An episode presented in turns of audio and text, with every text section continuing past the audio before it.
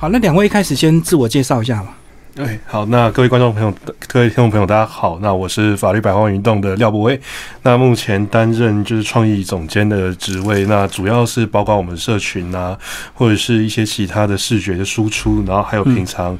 在我们的社群平台上面做发文，那与还有和粉丝互动，都是我在负责的工作。大家好，那我是若毅，那我在法律白话文目前是担任社群总监的部分，所以大家可以看到脸书的文案、IG 的文案，绝大部分都是我跟博威一起跟其他的。其他伙伴一起完成的。那我们法律白话文成立的目的其实很简单，我们希望透过比较白话的方式，来让这个社会上一般人对于法律比较不了解的这个门槛，我们降低这个门槛，稀释这个门槛，让大家可以在阅读比较轻松的文章、故事当中，可以了解一些简单的法律知识。嗯，确实，现在不懂法律，有时候你真的会吃亏。你们个人都有法律相关背景吗？先把你个人的法律背景先跟我们介绍一下。哦，好，那我本身是动物大学法律系毕业，那目前在台北大学法律系就读硕士班，那目前还在就是与硕士论文奋斗中这样子。嗯嗯，好，那我本身也是动物法律系毕业，那目前就读台湾大学国家发展研究所，也在跟论文奋斗当中。但我平常呃，我律师考试有及格，但目前还并没有担任律师的工作，平常在补习班教律师司法官考试的宪法这科。哦，所以你们都非常年轻哦。呃，对我二十七岁，不会二十六岁。嗯，呃呃，对，他也二十七了。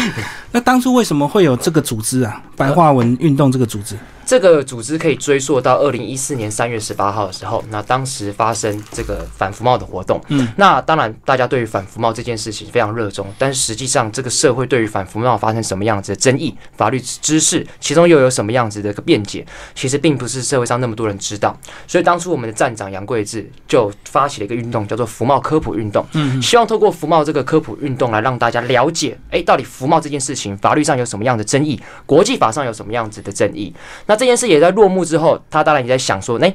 这个事情我们好像可以继续做下去，所以就把它转型成法律白话文，不单单只是写科普，就是不单单只是写服贸科普，而是什么样子的法律议题都写。那当然，随着这个组织扩张之后，他也需要更多的人，所以他也拉了博威，然后我也主动加入，越来越多人加入，就一路做到今天。所以现在我们什么议题，只要跟法律有关，我们都会去写。所以你们一开始单纯只是为了想要推广而已，对，并没有所谓的这个呃商业考量，对不对？都没有，嗯，当初就是一次就是很简单的一个热情这样子，所以大家就投入下去。那大家会加入，其实。我觉得是大家都有喜欢做的事情，好比说我自己蛮喜欢写文章的，所以在法律写在法律白话文里面写文章，我觉得蛮开心的。那博威他的专长就是他非常会做设计，虽然他是一个法律系毕业的人，那他在我们看大家可以看到，就是脸书跟 IG 上很多的图，也都是博威在做的。可是当初反服贸不是立场很对立吗？那时候真的有所谓的理性讨论空间吗？呃，我们相信还是有的，因为毕竟这件事情虽然它造成很大的对立，但是反过来想，它之所以会造成那么大的对立，就表示说它一定有一个很关键一个可能很。夸张的事件产生，所以它其实里面有非常非常多的法律议题是可以去探讨的。举例来讲，像当初大家去 argue 的事情是说张庆忠怎么三十秒去通过，那其实也涉及到一件事情是三十秒通过服贸这件事情。那服贸在法律上的定位到底是什么？那它如果定位是 A 跟定位是 B，是不是又有不一样程序要通过？那假设它定位是某一个东西，那张庆忠这三十秒通过到底符不符合我们应该要有的正当法律程序？嗯，其实里面这件事情，你透过越多的揭露。我认为对立不一定会下降，可是我可以让这社会大众更了解自己在做什么事情，或者是看完这些资讯当中，可以怎么样去做出自己立场上的选择。我觉得我们就够了。我那时候对整个服贸的一个理解是不是这样讲？就是说执政党觉得他是对我们台湾社会好的，所以我就赶快过了。嗯，他就少了跟人民沟通这一块，是这样子吗？呃，大致上来讲是这样，可是。更大更大的问题是我们都知道，不论一件事情好或不好，嗯，你要在我们国家通过，你有一定的程序，嗯，就像是法官你要判决一个人有罪，你也一定要有程序，不是说这个人是不对的，或这个人这个东西是好的就可以随意通过。所以最大的问题是，不讨论服贸本身好或坏，它应该要有一定通过的程序，但是执政党并没有按照应该要通过的程序而通过，这才是最大的问题。哦，他认为结局是好的，就赶快过，就忽略了中间的所谓的讨论或者是法律程序这样子嘛？对。嗯哼哼哼，好。然后呃，当你们这个整个阶段性任务结束之后，你们要继续这个组织，你就觉得呃，把它这个算是如果说不继续做的话，很可惜。对你那时候是看到台湾还有什么现象，就是大家对法律很多时候一知半解嘛？呃，对，就是说我们大家好像对法律觉得了解的门槛太高。那大家最大问题就是人民应该要懂法律。但是法律了解门槛太高，所以最后的结果就是，那我们就不去了解了。嗯，可是我们觉得非常可惜，所以我们有透过一些就是方式来让大家了解。好比说在 IG 的话，可以问一下博威说，在 IG 经营上，你觉得通常会通过什么样子的方式来让大家去更加了解这样？IG 不是只有放图片吗？放美照，为什么你们 IG 还能够推广？其实大概就是我们从去年前年年底开始决定，因为发现这是一块，也就是如同主持人刚刚说的，大家原本都只在上面放美照这对啊，样子。那我们发现它其实是一块，就是在没有人在这一个地方做一个知识传递的事情。那我们讲说，诶，那完全没有人来做，那我们就跳出来当先锋。嗯，所以我们从前年年年底，就一八年年底开始，就是慢慢试着开始放一些，比如说我们配一张图，那在 IG 规定的字数内用一两千字嗯嗯，解释一个事情，解释一个概念，然后是讲解一个案例这样子。那慢慢解释解释，包括很多实施议题，比如说一八年年底有就是大选，然后有公投，对那其实那时候有很多社会纷争，那那些社会纷争其实也牵扯了很多的法律议题，那刚好就是我们可以施力的点，我们就会在透过这个平台，那嗯，因为 IG 的受众也比较年轻，那他们就会从我们这边那。接受到这个东西以后，他们就会看，他们就喜欢，他们就会转发出去。对，那一八年后来落幕以后，我们就发现说这一块真的需要非常认真的来经营，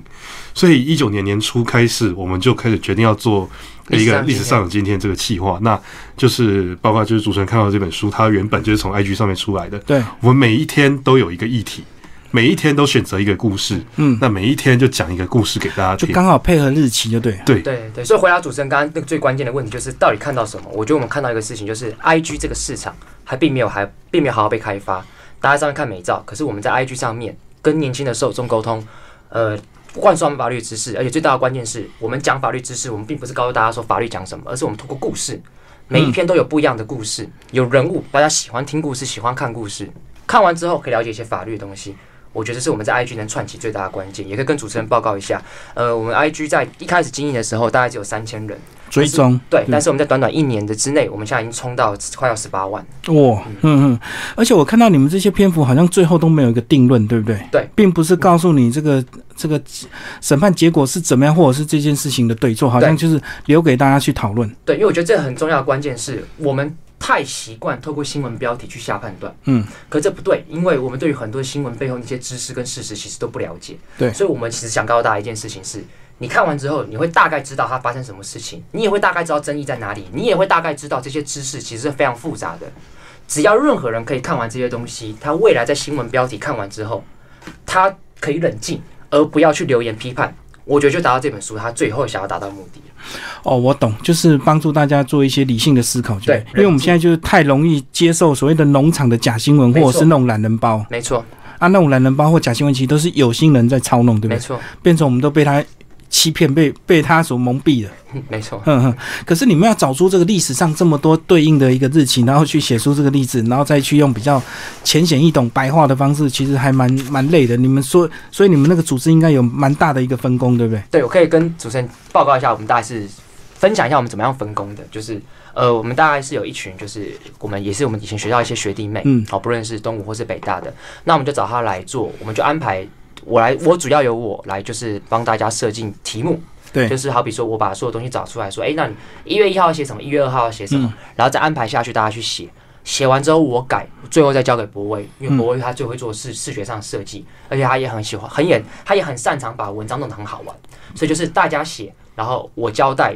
指挥大家写，写完我改，改完之后丢给博威，博威出去这样子。这大概是我们在经营这本台湾法律原本在 IG 上的历史上今天企划的分工。三百六十五天，其实每天都会都能够找到对应的一个主题，对不对？对，但有时候还是会有一些就是比较不好找。比较不好找的，就是它可能本身法律的味道没有这么重之类的，还是会有这个困境。但是我们尽量还是把它塞满这样子。对啊，或者是那个年代有时候跨越太久的话，其实资料不好收集嘛。对，但是至少我我觉得我们可以做一件事情是，它虽然资料难收集，但是它只要有故事，我们就可以拉回来现在的法律有什么去做比较的地方。我觉得这就是可以写的。好比说以前那件事情是怎么样，可是现在，诶，如果是现在的法律怎么看待那件事情？那我觉得只要让观众看完一个故事，然后能学到一点东西，那其实就够了，也不一定也不一定完全要讨论那件事情的很深入之类的。所以你们在 IG 下面会有很多这个留言回应串吗？哦，非常多，这个可能博威比较有经验。其实都都能够理性的回应，还是会有一些偏激的？就是你们真的把勾起某些人的伤痛在那边，他在那边，这个当然还是有，毕竟因为粉丝基数大，所以当然什么样的人嗯什么人都来有嗯这样子。嗯那其实多数的人，他们还是会蛮理性的，就是他会看到一个故事，然后有一些可能就说：“哎、发现跟他以前想的不是这样子。”原来如此，原来如此，嗯他们会有一种原来如此，原来是这样子，原来是这么一回事的感觉。很多几乎就是我们其实很常收到这样子的回馈，他们会说：“哦，原来这是这样子的规定。”那这个我真的很喜欢这样，就是他们有一种就是看个手机，然后还可以得到一些薪资，那他们就就是有相当程度非常大的满足。这样，可是如果你们的主题扯到一些所谓的政治上的一些法律问题，会不会你们在那边有没有立场的问题？还是大家立场都是一致的？呃，主任说我们团队嘛，对啊，因为有时候比如说我们讲到这个美丽岛事件啊，或者是怎么样的一个历史上的今天，那会你们彼此之间会不会有这个蓝绿的问题？呃，我觉得我们团队里面，当然政治立场一定会有歧义，嗯但至少有一个很基本的共识，是因为每一个人都是学法律的，所以我们至少知道一件事情，是对于自由民主法治这件事情的坚持，是每一个人有共识。就法论法，就对对人权的议题上也有共识。好比说对同性婚姻，我相信我们团队没有任何人是反对的，一定是大力支持。嗯，因为人权就对。对，只是很可惜的是，照理说支持同性婚姻这件事情不应该有任何的政治色彩，因为它是一件对的事情。嗯，只是很可惜的是，当我们再去表态，我们说我们团队支持同性婚姻的时候，就会被贴上一些政治色彩。对啊，大家就觉得你们是所谓的侧翼，对对对，我们最常被 被称作是民进党的侧翼，一四五零之类的。对，对，嗯嗯嗯那我觉得很可惜嘛，就是理论上任何政党都应该要支持啊，可是为什么有政党不支持？那有政党是支持，那我们只是讲出我们认为怎么支持的理由是什么，就法论法，大法官都已经讲那么清楚，可是还要被贴，那有时候我们也是蛮无奈的。那最后怎么办？就继续做，不用解释了，因为、呃因为标签贴下去也很难撕下来，对不对？没错，就是继续做，嗯反正我们觉得我们相信我们做的事情不是错的，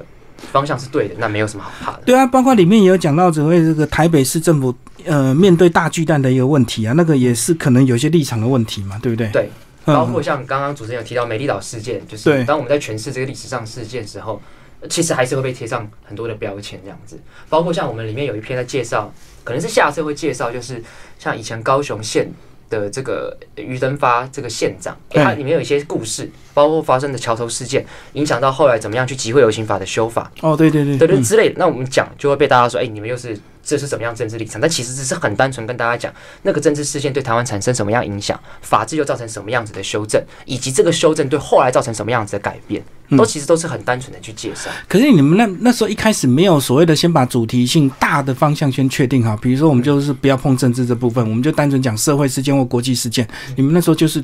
全部都都觉得这个面对这样的挑战，你们都能够接受吗？没错，因为我们觉得法律跟政治是完全分不开的。毕竟法律的修正，它必法律的修正本身就是政治，法律的修正后的效果也是一种政治的议题。包括像我们讲同性婚姻，虽然同性婚姻是个很人权的议题，但是同性婚姻这件事情要怎么通过，它也是一个政治议题。嗯所以我觉得法律跟政治是完全分不开的。所以我们一直团队都会觉得政治归政治，法律归法律，基本上是一个假议题。嗯，然后做这么久，包括今天出了这本书，我相信下半年一定还有七到十二月的。你们个人觉得有什么反馈吗？就是你们觉得你们做这样的事情是有意义的吗？因为我知道律师其实他的钟点费很贵，好好坚守本业一个小时，你可以赚好几千块的咨询费，或者是打个官司几万块这样子。为什么愿意来无偿做这种呃反就是嗯对社会大众是有公益的事情，但是对个人可能好处比较没有那么明显的事情？不过要不要先谈谈你的感受其？实我觉得，就另外一个层面来说，因为呃，毕竟我们现在还是学，我们目前还算是学生，嗯那就是时间相较之下是比较弹性的。那我们觉得，既然现在时间还很多，还没有那么急着要投入就业市场的话，那么我觉得我们应该现在手上既然有一个这么有影响力的平台，这么有影响力的工具，那我觉得持续发挥我们的影响力，就某个程度来说，其实。也是在累积我们自己个人的资本。那当然因就是讲直接一点，就是其实也是在自己帮自己积阴德啊。就是我们也是希望说，可以透过一些至少有改变社会的力量，成为改变这个社会的其中一种力量，其中一种声音，这样。那我觉得这个部分是蛮，我现在做的话，我是觉得蛮值得的。嗯，也可以跟主持人分享一个故事，就是呃，之前爸我们爸爸很常受呃演讲的邀请，对，呃，有一次我就去一个国中演讲，那我就问台下的这个国中生说，哎，那你们知道律师的工作的目的是什么？其中一个国三生，一个十五岁的小女生，她回答了一句话，她说，呃，律师的工作。就是要保障被害人跟加害人的权利。那我听到加害人三个字，我就眼睛亮了起来。我就问他说：“为什么加害人权利也要保障？”他回答一句话，他说：“因为加害人不一定真的是加害人。一个国三十五岁的女生，她平常有爱看，非常爱看我们法律白话文。她脑中已经很清楚知道一件事情，在法律上，任何还没被定罪的人之前，她都是无辜的。这是无罪推定的概念。嗯，当我听到一个十五岁的女生平常说爱爱看法律白话文的口中讲出来这件事情，我就觉得她非常非常。我就会觉得我们在做的事情是非常非常值得的。嗯，如果十五岁的人都可以跟他一样这样的想法。台湾是绝对可以减少一些不必要的那些斗争，法治跟社会一定会有更大的前进。哦，加害人不一定是加害人，所以这也是 Face 联盟他们的一个这个主张之一，对不对？呃，并不，呃，我觉得比较不是，不是 Face 他们比较在乎的是说你不，他不一定是真的所谓的这个加害人，所以我们不能够轻易剥夺他的生命，这样子吗？Face 的层面有非常多种，这可能只是其中一个，是建立在建立在说，你好比说像江国庆、苏建和，因为对，没错，因为刑事程序不够的完整，可能会导致有一些人他。并不是加害人，可是他他变成加害人，最后会面临到死刑这件事情。所以他们只是其中一个论点，是没有死刑，绝对可以避免一个无辜的人被处死。但这只是其中一个论点而已。嗯嗯。好，我们来举一些例子好不好？包括呃，一开始的第一篇就蛮吸引我的，这个选票比较低，为什么可以选总统？就是美国人选举人制度为什么那么奇怪？这个可能要回到美国最原始开国的时候的一些想法。嗯，因为美国人他们开国的时候其实是见到这个呃。整个就是就就是他意识到一件事，就是独裁是一件非常可怕的事情。嗯，所以美国非常在乎一件事情，叫做制衡，就是权力的分立。也就是说，权力跟权力之间必须要有制衡的可能性。所以他们就是一直在想说，那我们选总统要怎么选？好比说，台湾一票给总统，一票给立法院，对，这是很正常的。嗯，但他们当初否定掉的想法是，那如果是这样的话，那选出来的总统跟立法院的人都是这群人民，那怎么会制衡？因为都是同一批人选出来的，所以总统跟所谓的这个政党可能都会独大，就对。他对他两边都一样大，他会觉得都同一批的选出来的人不会落差太多太多。所以后来他们想到一件事情，就是美国幅员辽大，那并不是每个人都是读书人，所以想要透过一个选举人团的制度，诶，透过一些比较精英的人来代表大家去选总统。嗯，哎，可是后来这个制度又变成是那个州只要赢的那那州只要那个政党赢，好比说 A 政党赢。那一周的选举人票全部就要灌给那个政党，慢慢变成现在这个样子。嗯，所以后来就会变成是美国人虽然每还是一人一票去选总统，但是好比说你今天是德州的话，德州只要谁赢，你只要赢一票，德州的三十四张选举人票你全部拿走，全部都要投那个总统，所以就变成像上次总统选举一样，希拉里明明是赢川普三百万，可是最后却是川普当选的总统，所以很多人也戏称说。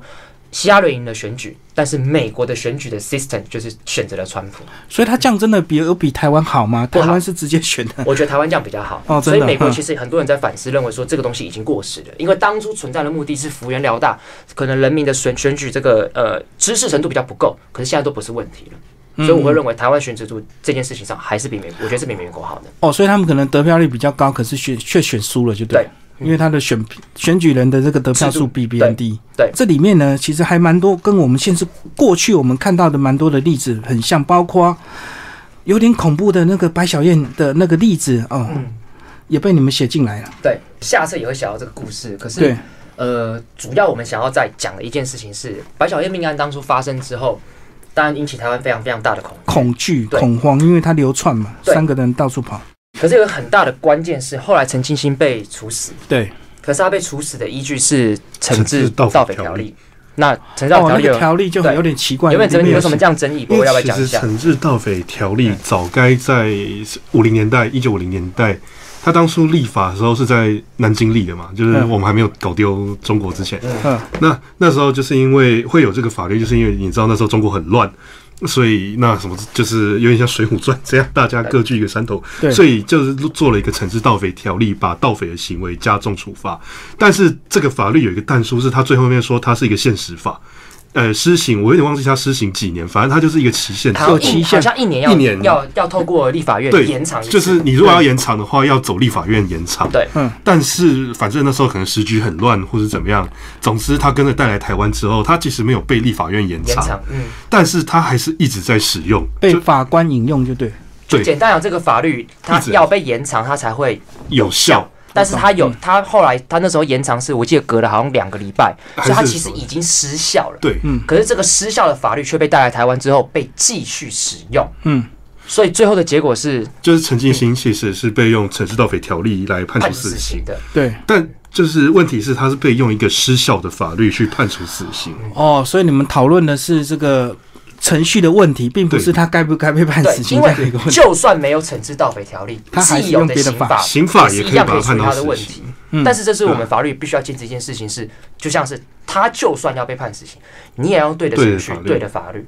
否则将来我我我们如果没有这样的坚持的话，我们是不是随便对任何人都可以做随便的事情？所以你这样讲的话，法官或者是检察官都有可能会用错法条，对不对？呃，这件事上是比较特别，是因为这件事情是立法院的责任，对，哦只是后来被带过来。但是回到刚才主持人问的问题，对，任何人，法官、律师、检察官都有可能会用错法律。所以在我们这个刑这个诉讼刑事诉讼程序上面，有一个比较特别的东西，叫做非常上诉。非常上诉就是告诉大家说，虽然这个案件已经定验了，但是我们跟法官讲说，判决是违背法律的，你用错法律，不应该这样判。所以最后一个开启的机会，所以这意思反映出来就是，任何人都可能会用错法律。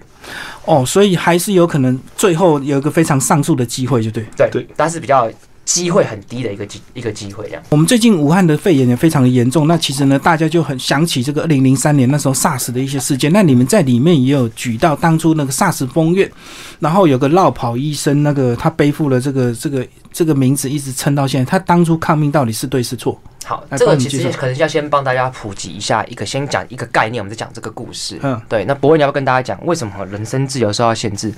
要需要法官？OK，嗯好，那其实这个东西是规定在我们宪法，我们宪法第八条定的非常的清楚，嗯就是当一个人他受到任何的机政府机关逮捕或者任何的限制他人身自由拘要被关禁。起来这样。要被关起来，不管谁把他抓起来，谁把他关起来，宪法直接定的非常清楚，二十四小时之内，我们一定要把这个人送去法院，让法院来判断这个逮捕、这个拘禁、把他关起来这个行为是不是合法的。所以在这个大前提之下，不管是比如说我们抓到坏人一个人在犯罪，抓到他，或者是比如说呃，我因为其他原因被抓起来，比如说精神卫生法，精神卫生法是这样规定嘛，对不对对？，没错。比如说精神卫生法也会有把精神病患抓起来的这个动作嘛。那比如说呃非法移民，对这个东西我们也会把它抓起来，只是它也是一个抓起来关的动作嘛，对不对？这些通通都算是宪法第八条的居住人身自由。嗯，所以在这个大前提之下，我们不管怎么样。只要是居住人身自由，我们就是一定要在二十四小时内把他送到法院。嗯，这是宪法一个非常就是非常定的非常死的规定。嗯，好，那为什么为什么要这样子？原因很简单，就是因为任何人都可，因为如果国家赋予主管机关去抓人，可是没有人监督的话，那就变成是这个机关可能会乱抓人，乱抓，所以一定要法官来审核，说你这个抓是对不对？对我允我允许你抓，不继续对继续关就对，对。继续关啊！如果不对的话，你要把他释放。嗯好，那这个大前提我们先建立起来之后，我们回到今天想讲这个故事。二零零三年发生 SARS 的时候，当时的台北市卫生局就下令封院。对当时下令封院的依据是在这个《传染疾病防治法》第三十七条第一项有一个必要之处置，所以他认为说这个必要之处置，我下我用法规这个必要之处置，我下令就是封院这件事情。嗯，好，可是问题来了，他下令封院这件事情是，你只要疑似跟传染病的人接触或接触，你就必须要返回那个医院。所以当时所有的那边的医生都被下令要返回医院。其中有一个医生，他开车回家的时候接到这个命令，但是他当下做一个判断，他认为他不应该回去。嗯，原因很简单，第一，他是医生，他有专业的判断，他自己是没有得到 SARS 的。对。第二，如果他真没有得到 SARS，他要回去，那无疑是让他怎么样，从没有 SARS 变成是得高得到 SARS 的风险升高。嗯，所以他觉得他应该要选择一件事情，就是在家居家隔离。就是如果他在居家隔离的状况底下没事，他最好。可是如果他出事情，再赶快回医院，他觉得是最好的判断。所以他抗命，他并没有回去那个医院。那当然最后他就被记大过，被暂时停业。等等，受到很多很多不利的对待。对，经过诉讼都怎么样？都失败。他最后打了大法官解释，他打大法官解释里面就要最主要就是要就是要在处理一个争议，就是我们刚刚博威讲的，他今天被下必要之处置回去医院这件事情，他就要被叫叫做强制隔离。强制隔离，坦白讲也是一种拘禁，它也是一种宪法第八条人身自由的一种限制。所以强制隔离这件事情，在这个制度上面，其实并没有法官来做审核的，所以他就主打这一点，是因为没有法官的审核，所以这个制度本身是违宪的。嗯，那只是最后大法官说什么？因为做这件事情是需要迅速医疗专业主管机关的专业判断，对法官没有这个专业，所以这个制度不需要法官来做审核，因此合宪。所以这医生算是打输了这场官司，对，算是打输这场事件，但是它也影响了后来的制度的判制度的变更。所以现况底下，传染疾病防治法跟相关的规范，就是像现在大家武汉肺炎，你被强制隔离，但其实他会发一张纸给你，上面是你可以通知家人，你也可以跟法院提审。提审的意思就是你可以跟法院说，他们现在关我这件事情是非法的，请法官来审核一下，他们现在强制隔离我这件事情是对还是错的。所以也就是说，其实经过这个 SARS 的故事之后，它确实有让我们台湾的制度去做一些些微的调整跟改变。所以现在这样，我觉得也算是比较符合人权的。哦，所以虽然他个人是输了，可是却造成我们的整个体制的运作更完整，就对。对，可以去你可以挑战。对，那当然法官也不是白痴，法官一定也是很严谨的去判断。所以你你有挑，我们是给你有挑战机会，但不代表你挑战必定赢或是输。嗯嗯，好，我们来聊有个例子，讲到这个安乐死的问题。前阵子大家讨论非常多，这个台湾到底要不要通过安乐死？你们在里面也举了这个例子，对不对？对，嗯，来跟我们讲安乐死的问题啊。嗯，安乐死其实基本上是要回到一个就是人性尊严的一个议题。嗯，怎么说？就是我们活的要很有尊严，对，但死也应该要有尊严。那不过你觉得什么样的状况底下，你觉得人应该让他就是死，让他自己有决定？让他自己决定的话，其实就是当你讲直白一点，就是生不如死的时候。嗯，对，那这个时候，如果是我自己啊，当如果我真的会到一个活得不像人的时候，只是就躺在床病床上没办法，呃，好好的要活得非常辛苦的时候，那我会觉得说，那不如就死的有尊严，至少走的不要那么痛苦。那我觉得这其实就一个程度来说，就某种程度上来说，这也算是一个人的就是最后的一点尊严，这样子。应该对，没错。接着这样讲，是宪法第十五条，其实有保障人的生存权。嗯，可是很有趣的是，生存权这件事情保障人怎么生存，可是反过来，我们是不是应该也要保障人不想生存的时候的一个制度？嗯因为我们都知道，在现况底下有其实有非常多的人，他饱受病痛的痛苦，可是其实他在病痛痛苦状况底下，他是不能言语的，但他其实不想活了，可是家人希望他活。对最常我们看到最最悲最悲悲哀的例子是什么？就是我们之前就看到，就是有家人他的就是儿女不让那个不让那个病患离开人世，是因为不让他把管，就对，可能有些考量，嗯那个考量可能很邪恶，因为 他活越久，可能钱拿越多，领越多？退休金之类的。那这时候我们是不是可以让一个机制，是让这个人生前先设定好一个机制，我病痛到什么样的程度，或者是我我我涉及到什么样的病痛的时候，我可以选择直接让我离开人世。嗯这件事情是在瑞士、在荷兰其实都有在做的。那其实台湾也蛮多人在，最近也蛮多人在讨论这个议题，因为之前有一个那个副法，对印度运动主播运，动主播，他就是去人对富达人，他去嗯就是瑞瑞士安乐死。那我自己也看过瑞士安乐死的这个画面，其实那是非常非常平静的一个具有尊严的。嗯，他可以先就是先喝咖啡，然后呢喝完咖啡之后，那个咖啡里面安眠，就是会让他就是睡着，然后之后打一个针然后就走了，就走了。嗯那其实这是非常非常平和的，因为我们都知道很多的病痛到最后的那个死是非常非常痛苦跟折磨的。那如果你都知道你会变成那个样子，那不如提早一点，让你啊有尊严一点的离开，大家也有时间跟你去做道别。我觉得这是对人的生命的一种新的醒思，好像不是说活到最后才是最棒的，并没有。哦，就是我们宪法有保障你生存的自由，却没有保障到你可以自由选择你要离开的这个方式，就对。对，其实应该不是不是说宪法并没有保障，因为宪法只说有生存权，可是我们该怎么样诠释生存权这件事情，也是我们可以去值得去反思的。所以好好来跟好好走其实是同样的问题，对，对。没错，嗯哼没错，。好，里面还有这个呃，包括我们这个南回的这个搞鬼案，这个也是后来好像也是没有什么有有所谓的真的破案吗？因为他主要是那个这个人先就是那个李太他哥哥先走，先走，他先弟弟，他自杀，弟弟先自杀。所以就是已经有点死无对证，因为你没办法从他那边问到什么话了嗯？，不过这是蛮典型的台湾诈领保险金的一个案子。案子的手法。对。嗯对，所以嗯。这篇故事只单纯跟大家回忆一下这这个故事，它里面法律东西好像还好，我也我也忘记里面我他的法律蛮对单纯的，嗯因为他第一个把火车翻掉就是公共危险然后再加上他翻掉又是为了杀人，他为了诈领保险金嘛，所以就是一个杀，杀人罪。也是一个很单纯的杀人罪，他其实没有什么太大的争法律上的争议讨论。嗯只是当初引起台湾就是非常多荒谬的一些事情嘛，好就是说变休息站了对，对啊台湾休息站记者，他开始卖东西，记者助手，那这是我觉得这是以前在二零一一年台湾的一个新闻的乱象这样子。哦，台湾人好像有时候真的 蛮蛮无聊的，很多命案现场会变成这个观光景点这样子。对啊，对，其实这是这个也可以反思反思刚刚讲到白小燕那个命案，我不知道大家记不记得，就是当初最后在那个陈进清绑绑架关渡那个卓茂奇的时候，非常多的新闻记者连线，好比说有新闻记者问他说：“你什么时候自杀？”有人问他说：“你要不要唱《两只老虎》？” 然后有人说：“你要打电话给白冰冰，跟他道歉。”嗯哦，这个当时在九零年代这些荒谬的新闻的事情，我觉得是让大家蛮印象深刻的。那当然，对于新闻这件事情之后，我觉得这件事情有让大家去做改变，有一些规则，我不知道规则有没有做改变，但是在伦理上，我觉得新闻记者现在比较不会发生这样子的事情。哦，包括他们现场连线警方的攻坚怎么样怎么样，然后他们在家里看电视就知道你们外面的布局？就有那么荒谬的事情，就对嗯，可现在好像新闻乱象也没有变比较，就我们的新闻台好像没也没有变少啊。我我我觉得应该说这个乱有变不一样的乱，但是嗯这些荒谬的乱，我觉得是确实变少。我觉得乱是变成是假新闻的乱窜。哦比，较是，多。但是我觉得我必须要讲一件事情是，因为过去的新闻自由是比较受限，人民的知识水准跟资讯的查证能力也比较低。所以过去没有假新闻这个议题，是因为新闻报道你就认为它是真的，所以就算新闻报道是假的，你也不知道它是假的。嗯，但是现在因为资讯发达，所以新闻报道真或假，大家有资讯去能力去查证，你会批评它是假的。所以我会认为假新闻这个议题不是可能不是不是最近才发生，其实一直都有发生。但是因为我们人成长了，我们开始有能力去辨识什么是真，什么是假的，所以这个议题才浮上台面。而且我现在嗯问题就是说，有很多的所谓的假媒体发布假新闻，那从头都是假到底，对不对？嗯，对那。如果是真媒体的话，有时候它的假新闻至少它的成分跟含量还不会太高，就对，对，它可能只是失误而已。没错，所以这个时候我就是我们也很常教导大家，就是呃，一般人民我们要有个能力去判断说，今天我们拿到的这个新闻，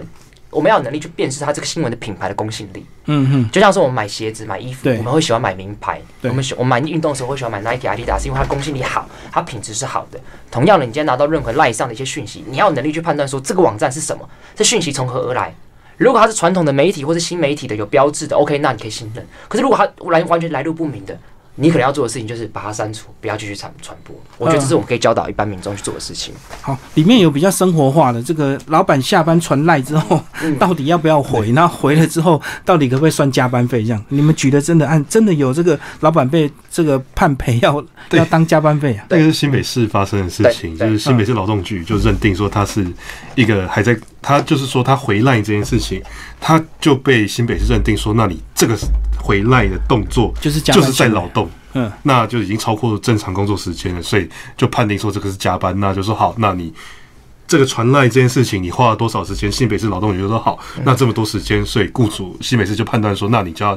多给多少劳动那个加班费这样子。可是我相信这个人他领了加班费之后，之后他的工作应该战战兢兢的，他是 因为老板可以用别的方式。因为那个故事是他离职，那个好因为是他离职之后产生的回头去追讨加班费，哦，对啊，如果你现在在职的话，你好像也不太敢去主张你你对你半夜不可以传赖给我，要我。觉得这可以跟观众分享一下我们自己嗯法白工作的状况。我们不用赖传来用工作的嗯，赖、对我们来讲就是私人的地方，我们绝对不用赖，我们会用别的通讯的软体，就是那个地那个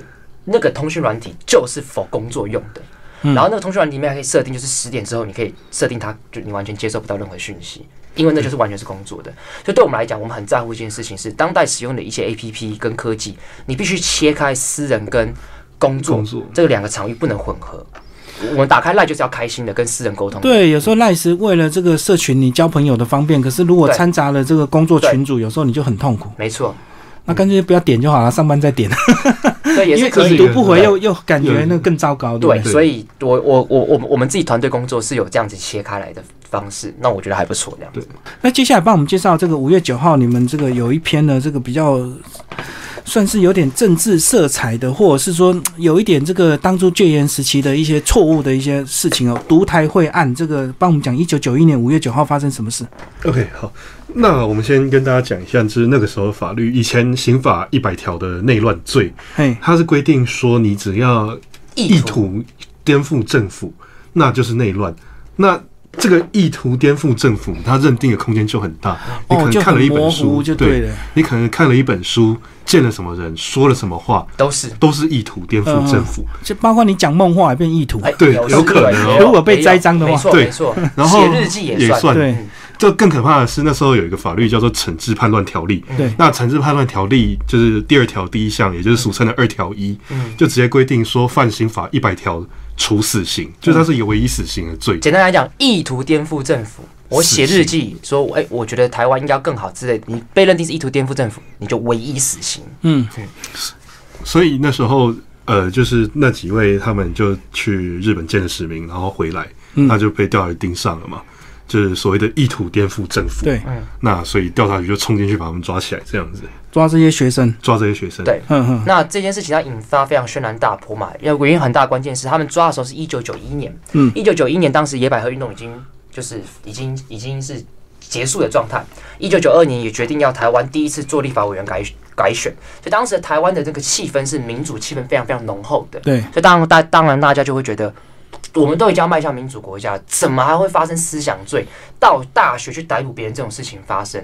所以后来引起社会非常大的轩然大波。所以后来有一堆人为了这四个学生，就是就是上街抗议，嗯嗯，然后很多人也组成刑法一百条行动联盟，就是要废除这刑法一百条。那当时也在这个国民党自己内部的改革派跟保守派的拉扯，也就是李登辉为首跟陶博生为首的状况底下，后来把惩治叛乱条例废掉，然后也把刑法一百条的妥协的状况，原本是要废掉刑法一百条，后来把妥协变成是现在的状况，是你要着手进行颠覆政府，你才要被判刑。还有说你可能要真的招兵买马，你才有可能。具体的行为就对。但那这件事情，我觉得很重要的地方是，我们一直以为台湾的言论自由是很理所当然的事情，但其实这件事情是一九九二年惩治叛乱条例才被废除，也就是说，我们真正慢慢走入到言论自由，其实不过至今也才二十七二十七年，就是一九九二年我出生那一年。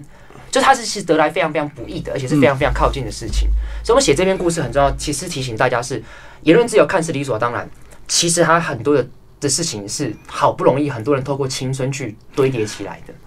哦，是有一些血泪去堆叠出来的，，对而且这些血泪不是很久很久以前哦，不过才在二十七年前是最后一个思想的事情吧，思想罪的事情吧。哦，那这个就跟你们六月二十八号讲的军使馆命案一样，一开始剪掉去军使馆里面去查一些证据的时候，国防部还阻挡嘛？对，那国防部这个问题就更大了，因为它可能到民主时代到现在还是有很多很多的问题，毕竟军那边的是一个不一样的系统。所以那时候一九九九年，所以那时候还很封闭，才会有对后来的洪仲秋相关的，都是这样的一个延伸嘛。对，没错，因为以前的军审其实基本上是非常非常的，在制度上是比较没有这样我们一般的刑事诉讼这么严谨，所以以前很多军审基本上在戒严实行是全部是军审的状况。到后来还是有很多军审状况，是后来好不容易到红中秋事件，我们才让军审限缩到必须是军人身份，并且台湾进入战争状态才会有军审的状态。嗯，所以这也是很多的血泪去改变，才避免残害人权的事情发生。所以现在就没有军审的问题，就已经回到一般的这个。原则上没有军审，可是现在又有很多这个大家又在抗议说，这个军官一些军法反而这个就是审判不严的话，反而军人又又开始有些这个比较不好的，是不是又有这些声音？也有这样的声音。可是我们，我我觉得我们要反思一件事情是，法律不应该是让社会就是不应该是我们靠法律来让社会进步，应该是社会进步引领法律的改变。嗯还叫不应该不能说因为他不严，所以他他就乱，所以这是法律造成的。我觉得不应该是去这样想。哦，本末倒置。对，我觉得不，应该是如果军官那边的管理有问题，应该是检讨是军中的管理文化跟军中本身除了法律以外相关的制度是不是有问题，这才是第一要去检讨的。法律应该是最后一个底线，大家犯错之后我才进场。平常的时候我尽量法律是要不管你的，要营造一个社会自己有创意的空间，这才是一个健康的法治社会。哦，因为如果要研究是像中国大陆那种没有人权，没有人权，那当然是不好啊。对，随时都要介入你，这不应该是一个正常法治社会的状态。对对，你家如果发烧，他就冲进你家把你抓去隔离，就对。对，不应该这样子。不应该这样。哦对啊，再加上我们不应该是，而且这样审判就是获得一个公平审判的机会，应该是每一个人都应该要有最基本的权利，嗯不能说今天你是军人，你就不能拥有公平审判的权利，这样子嗯。这是我认为军事审判制度它最大的问题所在，就是它的公平性，我们必须给它一个，就是我们必须打上一个 question mark。嗯就它到底公不公平，其实是非常令人质疑的，嗯所以我们才会希望说，那我们就回归到普通的刑事诉讼制度。但是其实对军人的相关的刑法，我们都还是保留啊。对对陆海空刑法其实一直都还在啊对对。你抗命罪、你违弃守地什么之类的，都是一般人重，比都是比一般人重。军人酒驾也比一般人酒驾还重，只是判你是回去用普通法院判，但一定还是会判的比较重一。定还是会加重法律就是比较重，对军人的法律还是比较重，嗯这样子。好，今天谢谢两位为大家介绍这个法律历史上的今天台湾法令，然后这本书台湾商务印书馆出版，谢谢。